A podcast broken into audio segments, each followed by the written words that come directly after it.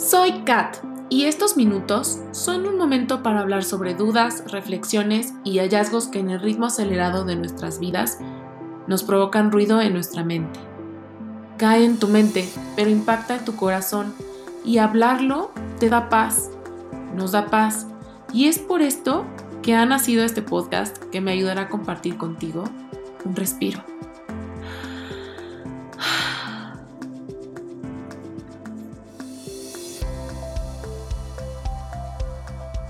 Decir o recibir un no a veces no es un quiebre, muchas veces es una oportunidad. Otras veces es ambas. Bienvenidos a un episodio más de Respiro. Hoy es un día especial, pues después de la intro, este es el verdadero primer episodio. Como muchas cosas que nos importan en la vida, me tomé un buen rato pensando cuál de toda la lista de temas elegiría para comenzar. El objetivo es ir desglosando y enlazando cada tema con el que viene. Sin embargo, si decides escuchar los episodios en desorden, tampoco pasa nada.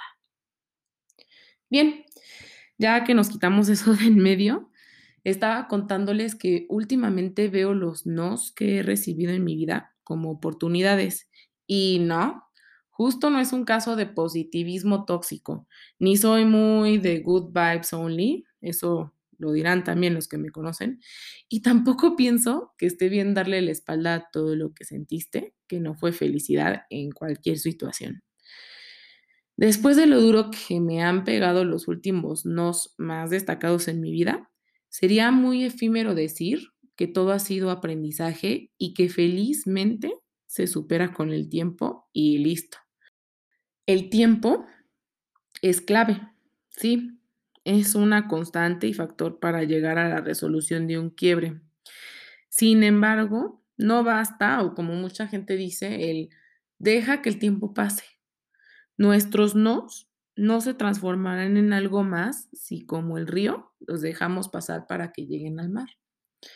Con el río ya sabemos hacia dónde va y lo que va después del no lo debemos encauzar. Y ahí, ahí es a donde voy. Les cuento, cuando empecé a tomar los nos en mi vida como oportunidades, era de una manera totalmente inconsciente. El primer no provino de una persona. No veo lo mismo que tú en nuestra relación, te quiero a ti pero no quiero todo lo que tú quieres. Y después le siguió un no proveniente de una situación. No te vas a casar con quien tú crees y no, no vas a tener hijos. La primera, por decisión inherente al no original. Y la última, porque no me tocaba vivirlo aún. Aceptémoslo. Estos no reconfiguraron todas mis prioridades, planteamientos vitales y visualización de una vida que ya no existía. Fui orillada por nos a tomar decisiones por mí. Me moví de mi lugar porque después de la sangoloteada que me pusieron esos no, porque tenía que levantarme si quería seguir viviendo. Y vivir es del significado gozar mi vida.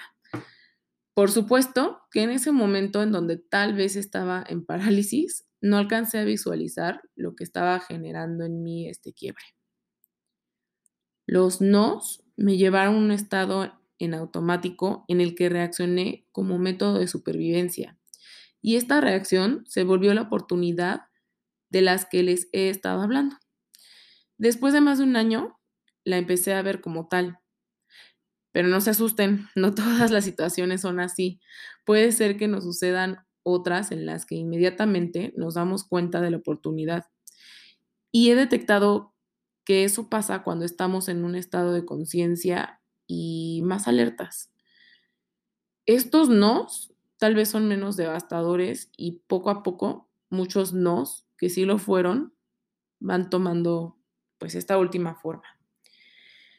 Creo que todos hemos estado en una situación en la que un no te rompe y los que nos aman y rodean nos aconsejan que dejemos que el tiempo pase, que el tiempo es mágico y maravilloso y lo sana todo. Y sí, lo sana, pero el no y el hacernos conscientes de que éste existe nos ayuda a encontrar claridad, Ya tenemos un no. No existe incertidumbre. No somos borreguitos perdidos y a menos de que nos hagamos autodestructivamente los oxisos, tenemos armas con las cuales marcar una pauta para reconfigurarnos. Nos siempre habrá nuestras vidas y el tiempo es un factor, pero lo más maravilloso que podemos sacar de un no es la oportunidad de decidir cuándo es un hasta aquí dejé y soltar. Y desde aquí seré y continuar.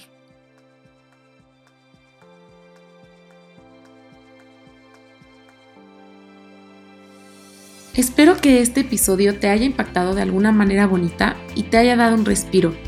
Si tienes algo que contarme o compartir, me puedes encontrar en Instagram como Respiro by Cat. Me encantará leerte. No olvides mencionarme y compartir estos episodios si crees que le ayudará a alguien. Gracias por escucharme. Hasta la próxima.